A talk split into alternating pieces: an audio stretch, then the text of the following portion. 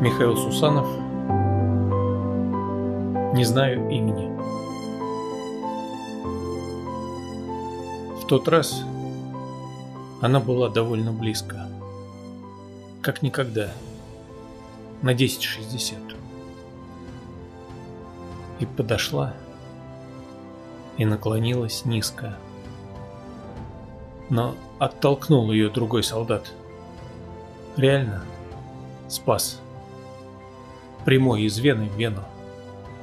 Без размышлений подошел и рядом лег. Обычный парень. Необыкновенный. Как через пыль прокинутый шнурок, через который он делился жизнью. Чтобы я влюблялся, горевал, мечтал. В полубреду я любовался синью а он мне даже имя не сказал.